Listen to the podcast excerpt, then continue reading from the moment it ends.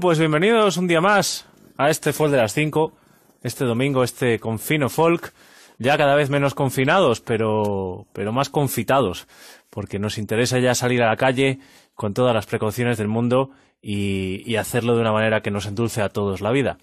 Veíamos esta maravillosa nana de manos de Liara, de Marta, que es la invitada que tenemos hoy aquí, y ahora ella nos va a contar eh, qué cositas tiene que, que decirnos de muchos proyectos y es que cuando hablaba con ella le decía, me decía, bueno, ¿y qué proyecto quieres que hablemos? Y decía, bueno, pues tenemos una hora, así que tendremos que resumir porque son muchos. Así que si os parece, vamos a invitarla a que se una a nosotros y, y vemos a ver qué de cosas más interesantes. Eh, nada, los que ya estéis en fase 2 a partir del lunes, eh, muy precauciones y los que estamos en fase 1, aprender a estar en la calle. Hola, Hola. Marta. ¿Qué tal? Buenas tardes. Buenas tardes, aquí andamos, un día más. Pues sí, oye, gracias, Ay. ¿eh? Con, con calorcito, madre mía. Sí, ahora ya con calorcito. Y buen día, Sí, sí. buen ambiente. Con Estaba ganas ya de la- salir. Estaba aquí en la terraza que hasta ahora lo hacíamos en interior, bueno, hemos hecho alguna en exterior y ya ha tocado poner la sombrilla, que ya pega el sol, el sol duro, duro. Pero bueno, Se muchas ganas bien. teníamos de, de- de escucharte, de decir, joder, eh, es verdad que casi todos no hemos parado en este rato de confinamiento, pero tú menos. Aparte de lo que ya traías encima, más cosas que, que querías traernos. Eh, para los que nos estén viendo o nos vean a posteriori después de este directo, eh, haznos un pequeño resumen de, de quién es Marta para conocerla un poquito más. Así pequeñas pinceladas que iremos Uf, desgranando en esta, Pues, en esta hora.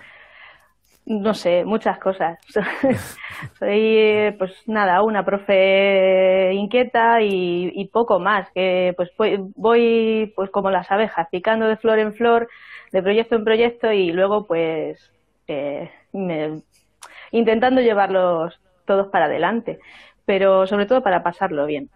O sea, cuando hemos, cuando has dicho que tenemos mucho, eh, mucho más, mucho, digamos, más tarea en este confinamiento, es verdad, pero sobre todo los docentes.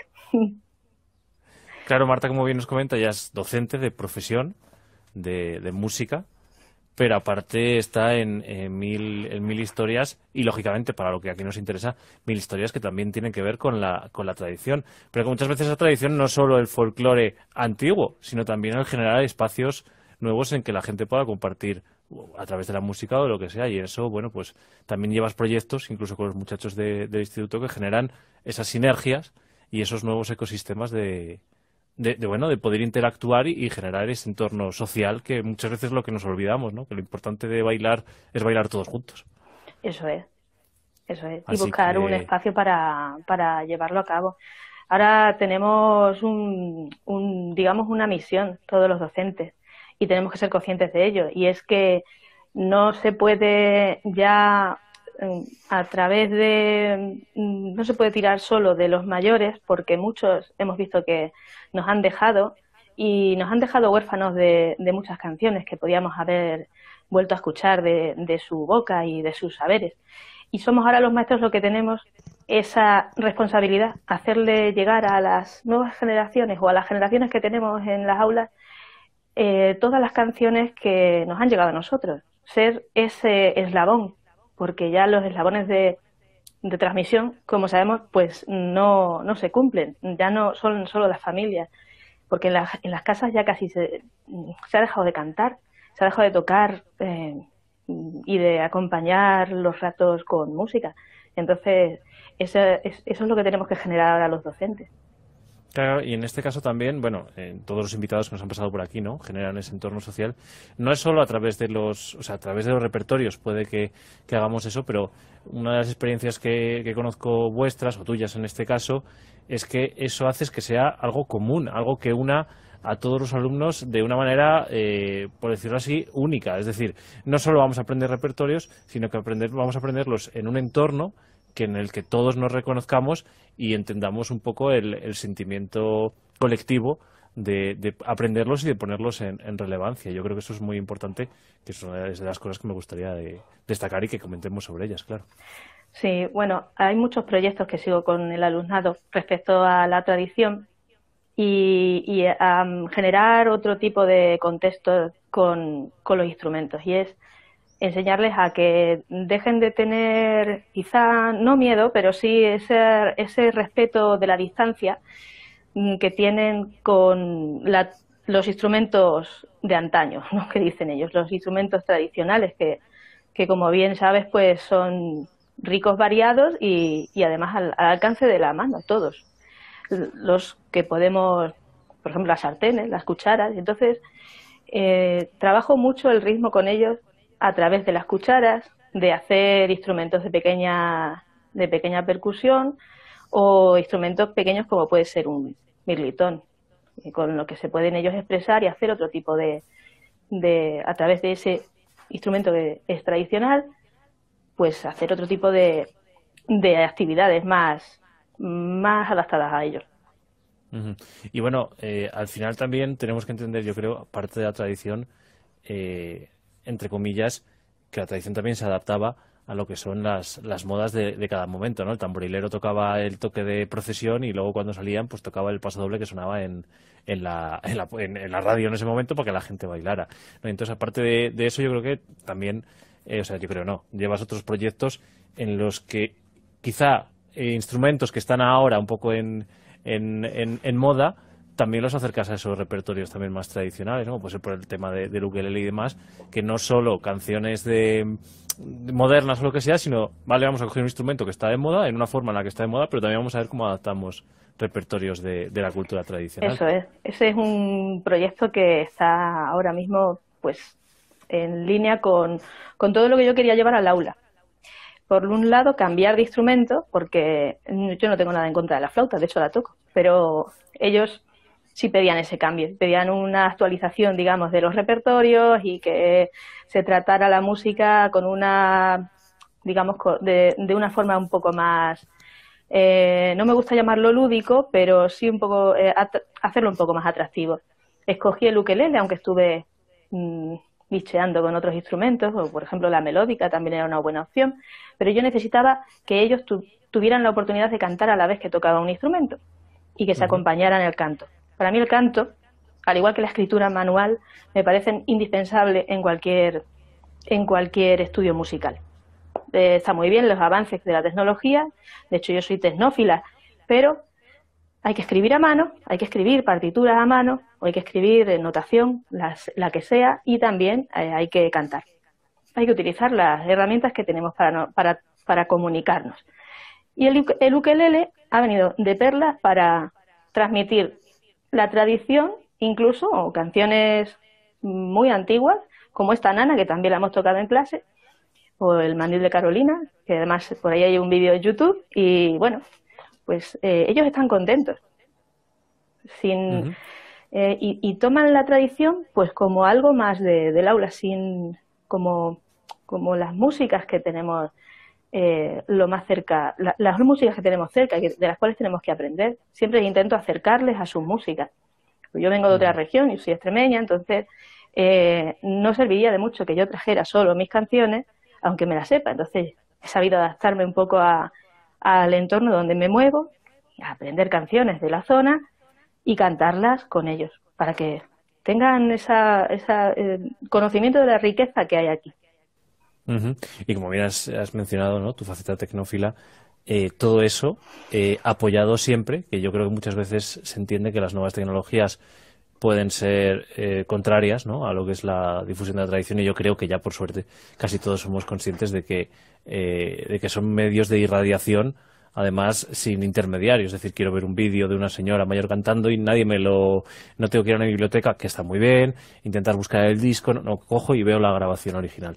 Y entonces en esa, en esa línea, casi, bueno, todos o casi todos los proyectos que llevas siempre tienen un apoyo de, las nuevas tecnologías, del material digital y material audiovisual, que yo creo también está funcionando muy bien. Sí, la verdad es que sí. Eh, hay que adaptar todas estas em, tradiciones a, hacerlas llegar de la manera en la que eh, los chavales, mm, digamos que obtienen la, el conocimiento, ¿no? no solamente a través de los libros. En los libros poca tradición vemos. Hacen una mención muy pequeñita las editoriales. bueno, yo no soy amiga de utilizar libros en el aula, porque recursos tenemos infinitos y entre los maestros repartimos muchísimas tareas y siempre compartimos como para necesidad necesitar un libro, ¿no? Entonces, bueno, por eso hago mucho hincapié en que las tecnologías nos tienen que mm, tienen que ser un vehículo más, o sea, una manera de hacer llegar, eh, en este caso, la tradición a, a los niños y al resto del mundo, vaya. YouTube es una gran es un gran recurso donde encontrar pues ahora pues como tú dices, grabaciones de todo tipo. Sí, porque además, bueno, efectivamente, tú comienzas este proyecto de, de ukelele en el aula, pero ha crecido. O sea, esta flor ha, crecido y, o sea, no solo en el aula, a través de las nuevas tecnologías y tal, se ha expandido a, a otros rangos de edad y a otros sectores de población que no son el educativo esencialmente, ¿no? Y además eso lo habéis conseguido, lo que hemos dicho, la, la imbricación, ¿no? En meter en el Museo Etnográfico, por ejemplo. Eso es. Eh, al principio pues fue un proyecto chiquitito que era, pues, eh, como te dije antes, pues cambiar un poco el instrumento, actualizar repertorio y aprender música o lenguaje musical, que, la, que es lo que más les cuesta o les suele costar a los niños, a través de un instrumento nuevo. Empezó a funcionar y el, el proyecto estaba cerrado a solo los alumnos que tenían el aula, pero bueno, hablando con compañeros y con con gente afín, mm, pues decidí al final darle otro, otra dimensión, abrirlo a las redes y, poder dar la oportunidad a que cualquiera que quiera utilizar esos vídeos los pueda usar. Me encontré con la sorpresa de que muchos profesores me empezaron a escribir para, eh, para ver si podía compartir con ellos el material y entonces hice una página web más abierta con todo el material libre de descarga para que pueda cualquiera eh, acceder a ellos y hacer uso con e, de ellos en el aula. Ahora recientemente eh, pues formamos un club de ukelele en, en Zamora, que en realidad no tiene nada que ver con el proyecto, pero digamos que sí que pues, pues nace a partir de la idea del proyecto. Yo, eh, soy muy fan de los clubes que hay por España, sobre todo el de Madrid, Valladolid, Barcelona y Valencia, que son como los referentes que tengo en, del Club de Luquelele, y aprendiendo, pues ellos compartían todo el material, comparten el material en Internet, aprendiendo con ellos, pues se me ocurrió, digo, vaya, pues Zamorano tiene, no tiene club, digo, vamos a formar uno, a ver qué tal.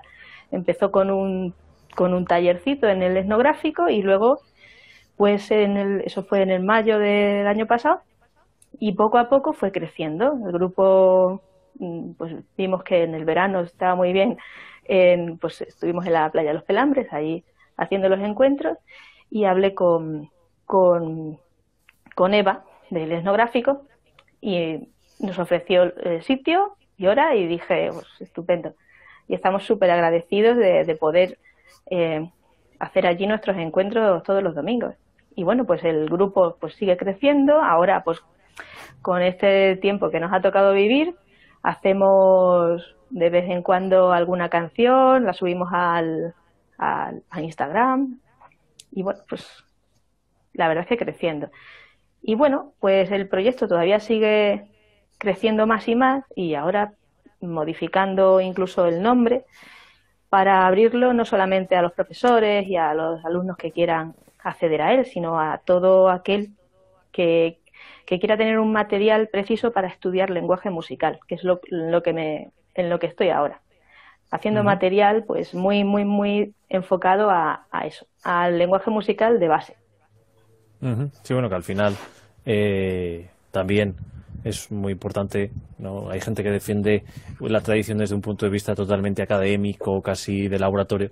Gente que defiende la tradición de todo lo contrario, es que meter una partitura en la tradición es, es un error y es estropearla. Pero bueno, al final también entendemos que si yo soy capaz de escuchar algo y cogerlo, y lo que no sea capaz de escucharlo lo puedo ver en una partitura e interpretarlo, bueno, pues en la mezcla de las dos cosas puede estar la, eh, la ventaja de todo a través de la escritura es, eh, es el medio ideal eh, que tenemos para, para, recuperar la memoria o para plasmar la memoria en un papel. Eso lo sabemos desde que se empezaron a escribir pues, los cantos gregorianos. Mm, si no se hubieran escrito esas melodías, difícilmente hubieran llegado. Si alguien no hubiera dicho que, bueno, pues la, los gestos del director tenían que, del director de, del maestro de capilla o del maestro de canto llano tenían que ser escritos de alguna forma para perdurar en el tiempo y que no se, no se perturbara la música, pues no, no hubiéramos tenido esa, esa melodía. Y, y, eran tradicionales para ellos. Quiero decir, era, era algo que se hacía normalmente y estaba en la memoria de ellos. Nosotros tenemos que escribir las melodías que nos cantan las, las abuelas las tenemos que escribir, las abuelas con todo el cariño del mundo. Y porque queremos que llegue más lejos. Queremos que la música no es la partitura. Estamos, eh, si alguien piensa eso, está muy equivocado. La música es lo que hacemos, es la transmisión sonora de, de una emoción o de, o de algo que se quiera expresar, pero la partitura no deja de ser un modo de escribirlo como hay otro tipo de, de escritura musical que las hay. Eh, el ukelele lo enseño, por ejemplo, con dos, de, de, dos formas y siempre son simultáneas. Encima pongo la partitura y debajo la tablatura de esa, de esa melodía, porque quiero que simultaneen ellos eh, esa, esa forma de, de, de leer y que entiendan el ritmo y que luego pues puedan encontrar bien la música y, en, en su ukelele. Sí, claro, efectivamente. Por ejemplo, en la, en la, flota de tres agujeros, muchas veces, pues claro. la partitura con las notas y debajo los números que ayudan a los alumnos y tal, y al final, por propia asimilación, muchas veces se va cogiendo eh, simplemente. Y es, como, y sí. Los métodos de, de, música tradicional, aquí pues tenemos unos cuantos, de flauta de tres agujeros, hay casi una por escuela. De Ravel, pues igual, lo mismo. Eh, entonces, cada uno va buscando eh, la forma de hacer llegar a otras generaciones con lo que sabe. Si no sabes música, digamos, académica, pues tienes que inventarte un método para, para que eso que sabes pueda llegar a otra, o, o más adelante, a otra generación. Uh -huh. Y bueno, la verdad es que que hemos dicho, el proyecto de le ha crecido, las nuevas tecnologías han ayudado, pero bueno, el vídeo que veíamos, por ejemplo, al principio, también se basa en la tradición, pero también, bueno, pues con un recurso de imagen, ¿no? Ahí súper chulo, en este caso veíamos en blanco y negro, con cierta profundidad y tal. El, proyecto Liara es, yo diría que un proyecto más íntimo, mucho más cercano, porque además eh, me gustó mucho la selección de esta canción, porque muchas veces asociamos que el hecho de llevar el folclore a digamos, a la puesta en escena, tiene que ser cosas espectaculares y no hay nada más bonito que en un teatro una silla, un foco y una señora cantando una nana. En este caso eras tú, mediante Liara, y bueno, cuéntanos algo más de ese proyecto. Ya te digo que me enfocaría como algo más, más íntimo, no tan de luces y, pompas, pero que, es igualmente muy, muy curioso.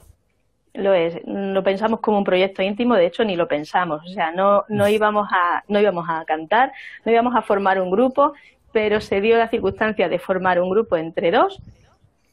Yo había, había pertenecido a, grupos mucho más amplios y, dije, bueno, pues mira, además todo queda en casa, porque cualquier ensayo eh, es fácilmente organizable. O sea, vamos a ensayar, vale, pues ya está. Vamos al salón y ensayamos. El handicap, de los músicos, que nunca hay claro, claro, aquí no, momento más allá, aquí se puede. No tenemos excusa, es lo bueno de, de estar en casa. Y sí, es un proyecto íntimo, es un proyecto donde eh, decidimos que, bueno, salir de forma natural prácticamente, no nos gustan los escenarios grandes, Solemos ir a algún escenario grande porque, bueno, pues los circuitos mm, de teatro y tal, pues son los que tienen. Pero vamos a preferir siempre una sala pequeña, una mesa camilla o incluso un patio de, de cualquier sitio, una placita diminuta para y sin y, pues para cantar lo que el repertorio que llevamos. Suele ser una mezcla entre mi tierra y Zamora y y siempre canciones mm, de, de lo más profundo de, de, la, de la labor humana. Entonces, eh, canciones de, la, de labradores, canciones de pimentera, canciones de aceituna, de recoger, de parear la aceituna, nanas, muchas nanas, romances, porque bueno, antes de esto, antes de formar el grupo, pues eh, desde que empecé a estudiar tuve la fortuna de tener una buena profesora, una buena maestra, que, digamos, me llevó por las Urdes y por Sierra de Gata a recoger canciones. Desde que, desde el 2001 más o menos, es cuando empecé con ella, pues ya luego empecé a recoger, sobre todo romances, romances y canciones pastoriles, que es lo que a lo que me he dedicado, porque para una cosa que podía enfocarme, me enfoqué a esa. No me suelo enfocar mucho, pero ese es el foco de, investigación de tradiciones, que son las, las músicas de los pastores, los instrumentos pastoriles también, y estudié un poquito el, todo lo que es el, camino de transmisión que, que, que, se produjo cuando se trashumaba con mayor intensidad que ahora. Ahora ya sabes que no. No se hace, sí, bueno. Ya se intenta, se intenta. Eh, sí que me, me, parece muy destacado esto, porque muchas veces, incluso en, en lo que son las la propia enseñanza ¿no? que hacemos, por ejemplo, se me ocurre del baile. Al final el baile no deja de ser una manifestación colectiva y muchas veces eh, la gente percibe el folclore como pues tocar la jota, que la baila el pueblo, el paso doble y demás, pero claro, ese saber popular también era un saber eh, eh, íntimo en el sentido de que acompañaban a, las labores del día, es decir, yo estoy variando y no estoy variando para que, o sea, no estoy cantando para que alguien se ponga a bailar, sino estoy variando para que ese día que llevo 12 horas al sol, pues se me haga mucho más ameno. O canto para que no para que el niño me aplauda cuando termino de cantar la nana, sino para que el niño se duerma y entonces pueda yo ya pues, pues, pues, descansar un poco, ¿no? Entonces, me parece muy interesante que, que seáis, o sea, que, que y que pongáis en valor esa, esa parte también del folclore que no es la colectiva, por así decirlo, pero que es tan importante y que a mí me parece que también es, o sea, la gente ya no canta en casa, lo que tú comentabas, ¿no? Ya ah. no se cantan nada a los niños, ya no eh, acompañamos ninguna tarea cantando, en la ducha alguien se atreverá a cantar. Eh, y, joder, al final, antes de la colectividad estaba la, parte propia, la parte íntima de, acompañarte al día a día la, soledad. Eso es. Eso son, ese es el repertorio que nos gusta hacer. Esa la canción íntima. La, el romance tampoco se cantaba, mm, se cantaba yo creo que en pequeños círculos también, a no ser que, bueno, pues estuviera en la Plaza del Pueblo, que también hacían algunos romances interesantes sobre eh, las hazañas de algún, de algún rey, algún, alguna conquista o cosas así. Pero una cosa que sí que te iba a comentar a, raíz de, de, los chavales, cuando les mando algún, alguna investigación, sobre todo en primaria, el, pues lo típico de, venga, vamos a ver qué se cantaba en casa. Vamos a hacer como una especie de árbol genealógico musical, y además lo llamamos así, de qué se cantaba cuando vuestros abuelos, o si alguno tiene bisabuelos, que todavía hay alguno que los tiene, pues, eh, pues se moceaban. La mayoría me traían canciones de Manolo Escobar. Y, y es que es verdad, no se canta ya, no se canta. Y hace mucho que no se canta. Y es no es que por un lado da pena pero es que es algo natural. Antes se cantaba no vas a ponerte a ahora a, a, variar si no tienes olivos no mm, mm, si no tienes olivos y, dudo mucho que alguien que ahora está variando olivos se ponga a cantar. Más que nada porque eh, hay otras otras cuestiones. Habría que, habría que explicar muchas cuestiones sociológicas de por qué no se canta ya en las labores. Es algo que hemos, estamos perdiendo. Yo no sé si tú cantas cuando friegas. Yo, por ejemplo, a mí me gusta canturrear, pero no lo hago tampoco de manera, eh, digamos, consciente. Sí, sí, que no es, no es, no es una necesidad de autoacompañamiento. Eh, fíjate, ahora que, comentabas esto, eh, el confinamiento nos ha hecho echar de menos la calle, ¿no? Y apreciar. Eh, yo nunca había pasado tantas horas en casa, ¿no? Y, como digo, hay rincones de casa que no los conocía. si los conocía, no les había dado tanto valor, ¿no? Y yo creo que, y esto sí que puede ser de una forma voluntaria, no estaría mal que, parece contraproducente que digamos esto haciendo esta entrevista a través de Internet, pero que de vez en cuando desconectemos de, Internet y, eso, y leamos un libro o, cantemos o nos encontremos sin el sobreestímulo que yo creo que hay ahora mismo en torno. Yo creo que eh, parte de la tradición surgía de, eso, ¿no? No había estímulo, que no había canciones y cuando no tenía radio, pues ¿qué hacías? Pues te acompañabas de, la música, claro. Sí, eso es. La falta de, ciertos recursos, pues hacía que, surgieran otros, otras, otras necesidades. Y yo creo que cantar eh, es algo que se ha hecho siempre cuando no ha habido, pues, cuando no ha habido televisión, cuando no, no ha habido es, eh, que yo le llamo ruidos en el entorno. No es que yo sea anti-televisión, tampoco es que la vea, pero bueno, eh, me parece que más que aportar ahora, últimamente hace mucho ruido. Y esas son los, los, las cositas que hay que ir apagando. Internet y todo lo que nos produce actualmente pues una serie de interferencias que no nos deja disfrutar de la lectura, disfrutar de la compañía. Bueno, ahora es un poco difícil hasta que pasemos de fases, pero hay que valorar y revalorizar todo lo que nos hace felices realmente. Cantar en compañía, o sea, los coros. Eh, me he pasado toda la vida cantando en coros, desde los seis añitos. Es una cosa que he hecho muchísimo de menos, cantar con gente alrededor. Va a ser muy difícil a partir de ahora va a ser súper complicado hacer esa actividad. Y cantar en coro requiere de tener a alguien muy cerca para poder, eh, digamos, hacer una buena interpretación. Las respiraciones, es que es, un lenguaje no escrito que, necesita de esa cercanía y no lo vamos a conseguir hasta dentro de mucho tiempo, por ejemplo. Entonces, darle el valor que tienen las cosas reales y no solo lo virtual. Lo virtual está bien como herramienta, pero no es la herramienta, mm, la mejor herramienta de comunicación. Sí, no es, no es, no es la sustitución. Pero bueno, eh, yo creo que en parte también se, el hecho de no tener ahora mismo la capacidad de esa cercanía, espero que sirva también para que la gente la, la llegue a valorar.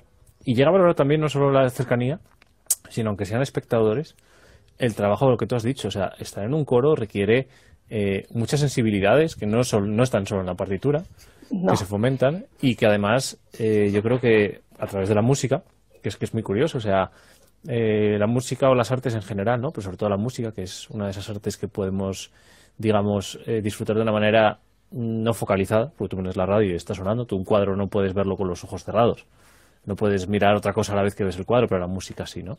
Entonces yo creo que, que ahora se, se ha valorado un poco más lo que es la, música que nos acompaña y que es una formación desde mi punto de vista, y, tú me podrás eh, ayudar en esta, en esta argumentación, probablemente de las, o sea, de las formaciones más integrales que se pueden dar eh, quizá junto con la educación física, ¿no? La educación física es salir a correr, sí, bueno, pues tienes que salir a correr sin pillar al compañero que tienes delante, o sea, hay una serie de coordinaciones eh, y, en el, caso de la, de la música me parece que es em, un apoyo a la educación muy transversal y que debería tenerse más en cuenta. Mucho más, la verdad. Poco apoyo tenemos eh, los profesores en general y los de música menos todavía. De hecho, muchos estamos sufriendo el abandono, entre comillas, de, de alumnos que, bueno, sabiéndose ya aprobados, pues no, ya no, como que han dicho, bueno, total, si, ¿qué más da, no? Si es música. Y eso a los profesores de música nos deja un poco, mm, pues, huérfanitos, ¿no? De, de nuestro material que son los alumnos para enseñar es verdad que la mayoría de, yo creo, quiero pensar que la mayoría de nuestros compañeros de claustro virtual y claustro real, ¿no? de toda España, pues piensan que la música es necesaria. Sobre todo nos apoyamos mucho en los de educación física, porque ellos también bailan y hacen mucha expresión corporal, teatro, dramatizaciones, y, y es que es esencial. O sea, fíjate que en una ópera, bueno, vamos a actualizarlo un poco más en un musical se reúnen todas las artes, básicamente. Todas las artes, la música, la dramatización, la expresión corporal, la pintura, porque los decorados, bueno, la pintura, las artes plásticas, porque todos los decorados, todas las, el, vestuario, el atrezo, todo, todo está ahí. A mí me parece esencial estudiar música. Se tiene como algo un poco está minusvalorado porque ha tenido una trayectoria un poco, digamos, difícil de, de, de, ahora sujetar, porque tenemos, pues, anteriormente se daba la música, pues, a base de lenguaje musical únicamente y flauta. No se bailaba apenas en el aula, no se cantaba, que es tan importante, o sea, se tiraba de instrumentos un poco externos al cuerpo y hay que empezar por los del cuerpo. Hay que cantar, hay que bailar y hay que expresarse. Entonces, la percusión corporal a mí me parece básica. Me parece lo, una de las, de las primeras cosas que hay que hacer con niños de infantil, por ejemplo. Cantar y, percusión corporal. Y danza. Sí, sí, y, que, además en el desarrollo de, del cerebro incluso temas de lateralidad, temas de psicomotricidad, eh, es que es imprescindible. O sea, eh, aparte luego ya que nos metamos en idiomas porque ves los términos en italiano, yo qué sé, empatía porque eres capaz de tocar con el alumno que tienes al lado, capacidad de escucha, todo eso. Pero bueno, eh, desde niños pequeños, bueno, pues de hecho yo a mí me gustaría que los departamentos de educación física y música trabajaran de una manera muchísimo más conjunta. Tenemos más cosas en común con los de educación física que con los de plástica. Y estamos, sin embargo, en el currículo educativo, estamos junto con los de plástica. Entonces hacemos un bloque, un bloque conjunto que es educación artística. Y en realidad tenemos muchas más cosas en común con educación física. Y, en mi caso, yo colaboro mucho con, con los profesores de educación física. Son, yo creo que, vamos, con los que más proyectos tengo, de danza, de teatros, de, y sin embargo, tanto educación física como música como plástica somos los menos valorados. las asignaturas, no queremos, no los profesores, sino las asignaturas, pues no, no tienen el mismo peso que unas matemáticas. Y yo enseño música a través de las matemáticas. Siempre. Sí, idioma, o sea, sí, sí, efectivamente. Siempre. A mí me gustan mucho las matemáticas y es algo esencial con lo cual, si eh, del, eh, parto del nivel de matemática que sabe el alumno, puedo explicarle el lenguaje musical, porque es igual. Sí, sí. En el momento que un alumno, por ejemplo, eh, esto nos pasa, ¿no? Cuando llega un alumno y de repente en el cole le han explicado las fracciones, pues, pues te facilita muchísimo, por ejemplo, la labor a la hora de entender el lenguaje musical y viceversa. Eso es. Eso es. Viceversa. A los que todavía no han explicado las fracciones, bueno, pues les pongo una pizza delante, la parto en trozos y la pizza, la pizza. Qué bien funciona siempre. sí, sí, sí. Además yo me imprimí unas pizzas, les puse las notitas de los valores y, y, les encanta. Dice, ¿lo entienden? Claro. Si es que en realidad la música es muy fácil de entender, pero tenemos como el fantasma ese ahí al lado de, de que viene de atrás, que es como una herencia, ¿no? El, el, fantasma heredado de la música es muy difícil y es solo para los que van al conservatorio. No, pues no. ¿no? De hecho, bueno, vosotros lo, lo, sabréis porque en la escuela de folclore eh, hay quien aprende desde cero y son muy mayores y no les resulta. Y luego salen diciendo, jo, pues esto era más fácil de lo que parecía en principio, ¿no? Sí, sí, sí, alumnos que en primero o a mitad de primero o los primeros meses, sobre todo alumnos en los que en el, eh, bueno, son distintas fases, ¿no? Del, aprendizaje, lo del no sé que no sé, sé que no sé y esas cosas, ¿no? Sobre todo hay un momento ahí súper traumático para todos los alumnos y más de una determinada edad en la que de repente se dan cuenta de cómo debería sonar algo y cómo a ellos no les suena, ¿no? Y, y suele ser una etapa ahí muy, muy crítica, ¿no? De, pues lo voy a dejar. Lo voy a dejar y pasa un mes y de repente esa canción ya le suena y a los dos años te dicen, joder, si es que yo hace dos años no soplaba por la dulzaina y ahora me, me salen las canciones. Claro. Y te lo dice gente de 60 años o de 70. Sí, porque se dan cuenta de que realmente pues eh, es solo tener la voluntad y creer también que, que se puede. Porque la, la, primera cosa que no hay que hacer es negarse, hacer autonegación de yo no voy a poder, yo no voy a poder.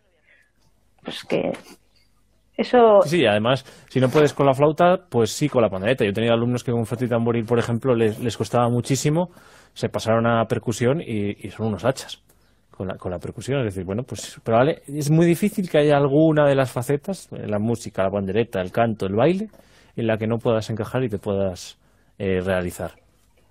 Sí, en el momento yo creo que pasa también en los conservatorios, cuando estamos eh, pues decidiendo el instrumento, yo iba por guitarra. Pero al final se me cruzó el canto, porque siempre había cantado. En realidad, yo si desde los seis años llevo en coro cantando, desde el coro del colegio, en el coro de en el Asnova de Plasencia, en el coro universitario, he empezado a cantar cada vez en más coros, ¿por qué no me dedico al canto? Y me vino tarde la, las ganas de entrar en el conservatorio por canto, pero a los 25 años, de hecho. Y bueno, luego fue un descubrimiento. Uh -huh. Porque yo este iba... caso, bueno, Sí, no, no, iba por guitarra, que no tiene nada que ver, y, y al final pues entré cantando. Hablando de, del conservatorio, bueno, primero creo que es muy importante la labor de las escuelas de música, por ejemplo, con, con asignaturas como música y movimiento Sí. o cosas similares, que hacen que cuando un niño a los ocho años se plantee entrar al conservatorio, ya sepa un poco de qué va la historia, ¿no? Por lo menos lo haya disfrutado. Pero sí que en los conservatorios yo creo, y no sé cómo se podría regular eso, es que es muy difícil que a un crío con ocho años le digas, ¿cuál es el instrumento que te gusta? Pues yo qué sé, Claro, no lo sé. Y, y además es que también, desde ese punto de vista de enseñanza, es si has empezado con esto, ya tienes que terminar con esto. Y, joder, pues quizá con ocho años me guste la, la percusión, porque es dar golpes, pero luego resulte que con doce haya visto un tío que toca saxofón y, y me encante, y entonces me gusta dedicarme al saxofón. Yo creo que ahí sí que deberíamos jugar con la flexibilidad de, de, Claro, bueno, de jugar más y que ya lo elegiremos, claro. Claro, ¿no? Y además es que hay un, una, hay cierta edad en la que los niños están explorando todo ese campo sonoro y instrumentos y, y sobre todo porque se apoyan muchas veces en la escuela donde les enseñan eh, pues cómo suena pues una orquesta y entonces eh, surge la curiosidad, que es lo que no tiene que perder nunca, no un niño, sino nadie debería perder la curiosidad por explorar otros sonidos. Yo no me especializo en ningún instrumento. Le pesa a quien le pese, pues no, no he podido. Como decía mi abuelo, es mmm, aprendiz de mucho y maestra de nada. Pues eso soy, aprendí de mucho y creo que maestra de poco. Entonces, pues toco la guitarra, el ukelele. Eh, bueno, empecé con la flauta del tamboril, que ya lo sabes tú. Eh, el rabel, que gracias a Juanma, pues, eh, pues lo, lo estoy tocando no sé, pues percusiones un montón, que me he dedicado a la percusión mucho tiempo.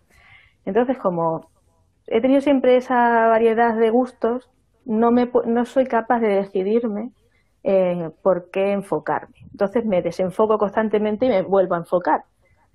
Y bueno, voy tocando muchos palos. Eh, ¿Eso qué ha hecho? Pues que no termine los estudios de canto. Pero ¿a quién le importa? Ya está. No, no pasa nada. Y probablemente si vuelvo al conservatorio sea, no sé, pues a, a, probar otro instrumento. Si vuelvo a la escuela de música, en lugar de flote tamboril me voy a dulzaina, no lo sé. Por probar, sí, sí, no, ¿no? y que además, por ejemplo, yo siempre pongo el mismo ejemplo, ¿no? Mis alumnos me preguntan, bueno, ¿y tú qué baquetas usas? Y digo, pues depende de la temperatura que haga. ¿Cómo depende de la temperatura? Pues depende de mis razones. Hay días que me gustan las baquetas más gruesas, más estrechas, con la bellota más redonda, más tal. Depende cómo esté ese día. Entonces yo creo que también picotear con distintos instrumentos es muy interesante, porque hoy puede que no te interese tocar la pandereta y te apetezca un ratico de tocar el rabel. Bueno, pues... Eso es. ¿De qué te sirve ser un panderetero o panderetera al 100% si solo puedes tocar la pandereta? Y a veces está muy bien ser muy bueno en una cosa, pero yo digo, Jolín, si el día que no te apetece esa cosa, ¿qué haces? Claro, hay días que no me apetece cantar, por ejemplo, a pesar de que es lo que siempre me suele apetecer. En realidad, como me he dedicado a eso prácticamente toda mi vida, pues cantar es una necesidad. No lo hago todos los días, porque tampoco puedo cantar todos los días, pues tengo otras cosas, pero, pero es, si yo tuviera que definirme por un instrumento, sería la voz que es lo que realmente, eh, digamos que cultivo más. Y hemos visto, bueno, eh, poniéndonos ahora un poco más en, reciente, eh, y decíamos, Liara es un proyecto mucho más íntimo, sin tantas luces. Aunque sea en parte digital, acabas de empezar otro proyecto que lo veo muy colorido. Sí, sí, no tiene nada que ver. ¿Cómo avanza? Porque yo creo que, o sea, tendréis hecho algún guion, pero yo creo que lo vais construyendo un poco sobre cómo veis que os va inspirando, pero que es, digamos, eh, muy, muy loco, por así decirlo, y que además pues es súper vistoso y, y, bueno, la gente ahora, cuando vean este vídeo, pues que indaguen por internet, sí. pero que me resulta súper, súper eh, curioso pues y creo que no pierde por cierto, esa, esa cercanía y esa intimidad, que eso me parece también muy, muy interesante.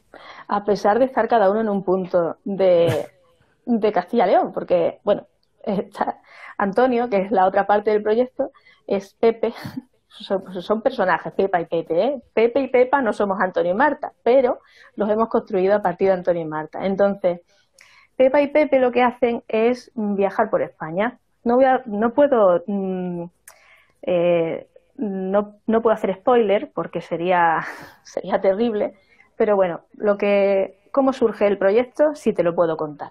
Y es la típica, digo yo, españolada de a que no te cantas unas pimentoneras en, eh, a cuatro pantallas. Y yo que no, digo, sujétame el cubata. Así, así, es por WhatsApp. Digo que no, pues ya está. Y así empezó. Sí es verdad que lo vamos construyendo, pero ahora ya tenemos mucho más claro lo que queremos hacer. Y sobre todo la base de este proyecto es pasarlo bien. Hacer algo divertido, pero bien hecho. O sea, lo que es la parte musical, porque Antonio es barítono profesional y maestro de canto, uno de los mejores maestros de canto que hay en España. Y a mí me ha enseñado muchísimo. Ha sido profesor mío, es profesor mío de canto y a mí, pues, habré pasado por dos, tres, dos, tres conservatorios. Y el único que ha conseguido sacarme la voz de verdad ha sido Antonio. Entonces, nos apetecía hacer algo juntos y esto ha surgido totalmente en la distancia del confinamiento. Un proyecto muy loco, muy loco y muy bonito, donde cantar pues al estilo de multipantalla y construir eh, un coro o un cuarteto en este caso, a veces serán más voces, solo con dos personas y con la ayuda de la técnica, claro. La técnica, la técnica del vídeo, de, del audio, tratamiento de audio y todo eso. Estaba viendo a ver si me permitía esto a la vez que estaba hablando contigo. Ah, mira, sí, a la vez que estamos hablando puedo, puedo poneros ahí en pantalla. Bueno, se ve un poquito pequeño, pero bueno, como vemos, pues esto, bueno, lo vemos así a la mitad, porque queda ah, así la pantalla corta.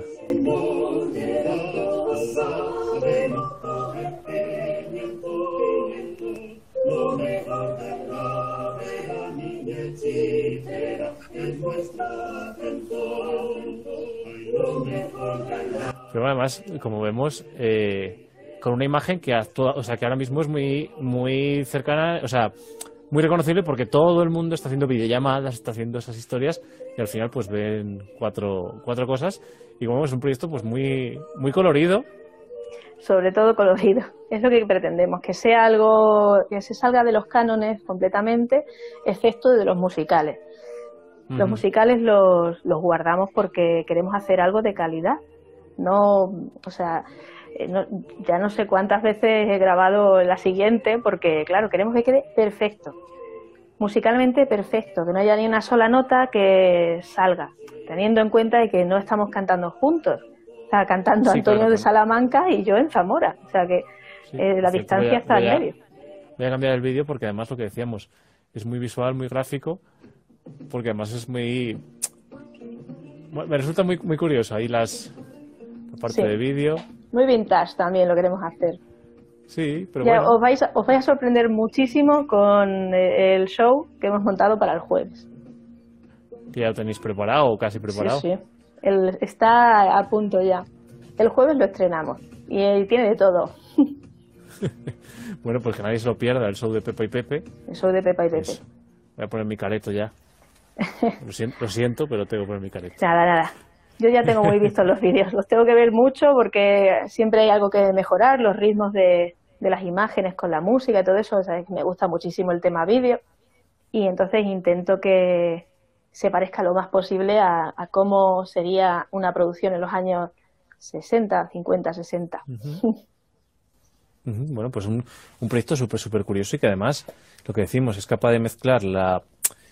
Bueno, iba a decir, no, la perfección, porque quizá decir eso hace que pensar que no metemos una parte académica, anda que no había perfección en los repertorios tradicionales, en los ritmos tradicionales. De hecho, bueno, digamos, mm. más, lírico, vamos a darle ese, tono, con, con, canciones tradicionales. Sí, son canciones tradicionales armonizadas ya por, pues, por ejemplo, por el maestro García Muñoz, que es eh, eh, Las Pimentoneras mm, en sí no es una canción tradicional. De hecho, las pimentoneras no recogían el, pimentón. Entonces, eran los hombres, eran pimentoneros en realidad. Esto es parte de una zarzuela. Y, es, y está armonizada para cuatro voces y con un divisi en contralto porque, bueno, la verdad es que está muy bien hecha. A nosotros nos gustó mucho. de hecho, bueno, nos conocimos, Antonio y yo, hace ya años cantando esta canción. Y lo hemos hecho, quizá, pues esa ha sido el detonante, esa canción, esa, esa obra, para construir ya otra cosa un poco más, pues con más partes, más. Eh, un proyecto mucho más amplio, que se va a extender hasta lo imposible, porque cada vez se nos ocurren más ideas locas y, y nos encanta, o sea que. Es lo que te iba a preguntar ahora, si veremos más de cuatro cuadros. Sí, puede ser. En la próxima no te puedo decir nada, pero, pero sí puede ser que veamos más de cuatro cuadros y algún que otro invitado. Bueno, bueno, pues, pues la verdad es que es una labor ardua, no para interpretarlo, que también, si al final es lo que disfrutas, sino para montarlo lleva... Sí, lleva un ratillo. Lleva un ratillo. Los dos hacemos el tema el tema de vídeo, el montaje de lo que es la canción, la obra musical y el sonido lo hace más Antonio. Yo me dedico más a la parte eh, colorida de hacer, pues, pues esto, los, anuncios y el show, el montaje del show que vais a ver, pues con otras cosillas que no puedo decir todavía. Mejor, vamos a dejar algo a la intriga. Sí, al suscribirse, vamos a dejar algo al suscribirse. Hombre, hombre, hay que suscribirse para verlo, entonces. ¿Duermes? Pues la verdad es que no, no puedo decir que no duerma, ¿eh? Hoy he dormido muy mal, pero bueno, porque no te puedes, vamos, es, alucinante. Mm, he soñado, no, no sabía si contar, pero he soñado que llegaba tarde a esta cita. Que me olvidaba y que a las cinco y cuarto decía, ay va, pero si yo tenía una cita con Mario. Y bueno, pues yo que soy un poco así, desastre, pero sí duermo. La verdad es que duermo bien. Me levanto temprano, ¿eh? Me levanto siete y media, bueno, temprano, para mí no, a ver, es lo normal y casi que es tarde para lo normal porque cuando pues yo trabajo en Benavente, cuando tengo que ir a Benavente, cuando tenía que ir al cole, en tiempos normales, pues me levantaba a las seis o seis y media. Y ahora a siete y media, ocho, y me pongo a funcionar desde, desde ese momento. Y dormir, pues como las gallinas, a las once ya estoy así con el ojo pa' un lado y ya está. Sí, duermo. Duermo, pero no duermo siesta, ¿eh? Oh, pues a mí esos 15 minuticos que no me los quiten. No soy capaz, no soy... Siempre he dicho que levantarse antes de dos dígitos es madrugar. Sí, sí, pero es, es casi que mejor, porque luego por la noche enseguida me entra, me entra sueño. Yo he sido siempre ave nocturna, he estudiado siempre por la noche. Y me acuerdo de cuando estuve con la tesis, pues ya era algo serio y me pasaba, es así que no, no dormía mucho. La, la tesis ya fue un, tiempo muy, muy estresante, de, dormir tres horas, cuatro como mucho, durante mucho tiempo. Y, y, ahí sí, eso fue tremendo. Eh, eso quita vida. Eh, sí, sí, no, fueron siete años. ¿eh? siete años de, de pues, dejar muchas cosas, pero vale la pena. La investigación es lo que tiene, es muy sacrificada, pero vale la pena luego. resultado, pues, está ahí. Sí, bueno, es, al final lo que dices la investigación es lo que luego te da pie a poder trabajar con ello, ¿no? Son los cimientos sobre los que construir la, claro. lo demás. Y en este caso, bueno, eh, la investigación es una labor mucho más científica, entre comillas, y lo que estamos viendo ahora es una labor más artística, basada en esa parte ¿no? científica. Eh, ¿Encuentras bien? La, o sea, el, porque claro, todo esto hay que decir muchos borradores y encontrar el momento de, inspirarse. De decir, bueno, pues esto puede funcionar, esto no. Ahora, bueno, la, es, no me acuerdo cómo se llama el síndrome ese, ¿no? De, de escritor de quedarte en blanco, ¿no? Eh, mucho. Yo me quedo en blanco mucho, habitualmente me quedo en blanco, pero por eso tengo libretas y libretas llenas de ideas para cada vez que surge alguna que no es que es que no es poco habitual que esté en cualquier fregando, yo qué sé, y se me ocurre una, pues tengo que ir por la libreta a apuntar o a hacer una grabación de, de voz para. Entonces, a mí me faltan, ideas no me faltan, lo que me falta es tiempo para desarrollarlas, porque tengo pues muchas. Es como hace una semana pues me vi en la tesitura de que alguien pues se apropió un poco de una un proyecto, una idea que tuve y ya dije, digo, pues te puedes apropiar de todo lo que quieras. O sea, mis ideas, eh, una vez que ya están públicas, seguro que te las puedes apropiar, pero la creatividad, eh, que se me ocurra otra, no va, no, es imposible que te apropies de eso. Entonces... Te la apropiaron sin aviso, claro. Claro, claro. sin cita. O sea que lo malo es que eh, muchos maestros y profes, ¿eh? Pero duele que sean profesores eh, que sean compañeros, no, quiero decir, que sean colegas de profesión, ¿no? Que sean los que copian sin citar. creo que en las facultades ahí hace falta que se cite, enseñar a citar a un compañero, ¿no? A un colega, aunque esté en la otra punta de España, aunque esté en la otra punta del mundo, hay que dar crédito a lo que no es tuyo. Sí, que además, por ejemplo, yo a veces me, me repatea un poco de, mm, por ejemplo, en el mundo del, del, baile tradicional ¿no? y de los grupos que van por los pueblos. Coño, pues si un baile se lo has visto a otro grupo y no has hecho una labor de investigación, dilo. Pues mira, vamos a interpretar el baile del grupo no sé cuál.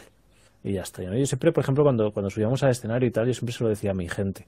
Digo, a mí me parece mucho más enriquecedor y al final del espectáculo, si tú, en vez de decir, esta es nuestra canción, has dicho 20 nombres distintos, habrá quien haya pasado de la historia, pero habrá quien diga, joder, qué de, qué, qué de referencias que tiene, tiene este. Pues esta canción la, no se la recogimos, esta canción se la escuchamos a, o esta canción la toca el grupo no sé qué, o es nuestra versión de la composición de. Y entonces yo creo que además, a la larga, no, no, no hace que tú tengas menos creatividad o pensar, uy, esta es una idea original, porque si no te pillan, pero en no, de, te desmontan todo. De hecho, te engrandece el hecho de citar. Ahora con Liara, por ejemplo, pues nosotros siempre citamos. Hay cosas que hemos, que hemos recogido, pues porque tenemos la fortuna en las urdes y en Sierra de Gata de todavía mantener a señores y a señoras mayores que te siguen cantando romances que no están recogidos. Bueno, pues los grabas y los llevas al escenario de la manera más simple posible y siempre, si no son nuestros, nuestros no, perdón, si no, si no los hemos recogido, eh, aparte ya decimos, esta canción, este tema, está en este cancionero recogido por, por ejemplo, Manuel García Matos o Angelita Casdevielle o Alan Lomas o quien sea. O recogido por el grupo tal, si lo hemos escuchado. Al grupo El Caldero, por ejemplo, cantamos dos de ellos. Grupo El Caldero eh, fue un grupo muy, muy, muy popular en Extremadura y que tuvo una labor de recolección impresionante, de las más grandes, y una de, de, sus, de, las que llevaba el grupo, Marusa, fue, fue profesora de dibujo mío en la facultad. Y a mí me parece grandioso ese trabajo, pero ¿cómo no lo vamos a citar? Si es que además, Hay, que, hay que dar valor a, los que vinieron antes. Sí, sí, y que además si tú me dices, o sea, para mí le das mucho valor añadido a tu espectáculo o a tu divulgación si en ella cuentas ya no solo en un libreto, es decir, que lo pongas aparte o en los títulos del vídeo de YouTube, sino que incluso si haces un tema lo presentes y lo digas y digas, pues esto es de no sé dónde, del grupo no sé cuál o lo que sea. Pues a mí me, me parece generarle un valor añadido a, lo que tú estás haciendo muy, muy grande, claro. Claro, es, es como cuando escribimos un artículo científico. Vamos a ver, yo hace mm, un año así, que todavía tiene que salir, escribí un, uno de 30 y creo que eran 32 páginas la mayoría del texto, la mayoría del, del folio, por decirlo así, de cada folio, eran, eran citas. O sea, si estamos citando, tenemos que citar bien todo. A lo mejor, no sé si recuerdo, eran 160 y algo citas. Sí, yo, yo, vale, yo he investigado, pero yo mi investigación es esta y la tengo que contrastar con otras cientos de investigaciones para darle valor. Si es que le da valor a esa investigación a la que yo hago citar a otros. ¿Cómo no lo vamos a hacer en un escenario? Sí, sí, igual, igual, igual, igual. O sea, es algo esencial. ¿Y de, dónde lo has aprendido? Lo de las panaderas, por ejemplo, ¿qué tan extendido está? Yo cada vez que le enseño las panaderas a los chavales en clase les pongo siempre algún vídeo de Mayalde. Porque yo las he aprendido de Mayalde. Sí, pues, pues, le estás dando la misma fuente que tú tuviste para que puedan entender el origen. Sí, sí. yo les, digo, mira, yo mm, podría buscar el origen de las panaderas, sí, pero sería una investigación casi de tesis, ¿no? ¿De quién las he aprendido yo? De Mayalde, de Eusebio. Eusebio de Pilar. Pues veamos, veámoslo, claro. Claro. Les pongo el vídeo, digo, mira, esto es lo... y la explicación que dan, les encanta. Y dice, wow, tiene razón. Pues vamos a aprenderla. Y la aprendemos y ya está. Si es que hay que darle crédito y valor a, los que nos han regalado ese saber. Si no es más, y es que es muy simple. Sí, sí, sí, gratitud. Y yo creo que con esta reflexión, más que nada porque dice YouTube, llevamos 57 minutos. Ah, Se pasan volando. Sí, sí, sí, YouTube no, perdón, Instagram.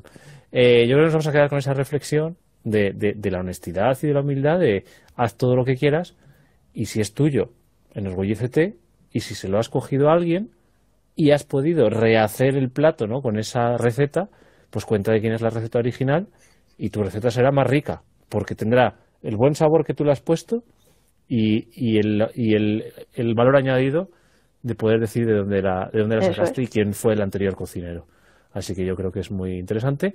Y no se nos olvide, el tema del ukelele, Liara, el jueves que estrenáis Pepa y Pepe un nuevo capítulo, bueno, que la gente se, se meta en los perfiles y, que investigue también un poco y que le dé a, seguir. Pepa y Pepe, que ahora es el, último grito. Son dos personajes que van a dar mucho que hablar. Bueno, bueno, pues no, no, nos, no nos perderemos el hilo de, de todo lo que hay allí y, veremos más cuadros. Cada vez tened en cuenta que las teles de más de 55 pulgadas ya son caras. A ver si vais a poner tantos cuadros que nos toca ponerlo en un cine. Ojalá. Ojalá sí. Pero bueno, bueno Marta, pues muchísimas gracias por este ratito que te hemos robado. Bueno, yo encantada. Muchas gracias a ti. ayuntamiento. Y, y nada, bueno, esperamos vernos, siempre digo a todos los invitados lo mismo, que la próxima sea con, con unas aceitunas y un, y un vaso de vino o de agua o de... Ah, claro que, sí. Sí, sí. Muy bien. Y a brindar. Pues, eso es. Pues muchísimas gracias por habernos acompañado este ratito y ya quedamos ahora una segunda versión. Venga, Abracitos. Adiós. Bueno, pues aquí despedimos a Marta un día más en este Fall de las 5, en estos últimos 25 segundos que nos quedan. Y ya sabéis, Pepa y Pepe, que está ahora mismo ese proyecto ahí, lo están regando y está germinando y está teniendo muy, muy buenos frutos. No os olvidéis de seguirlo. Liara, el tema de Luquelele. Seguid a Marta por las redes y, estaréis informados. Este ha sido el Confino Fall de este domingo de mayo con mucho...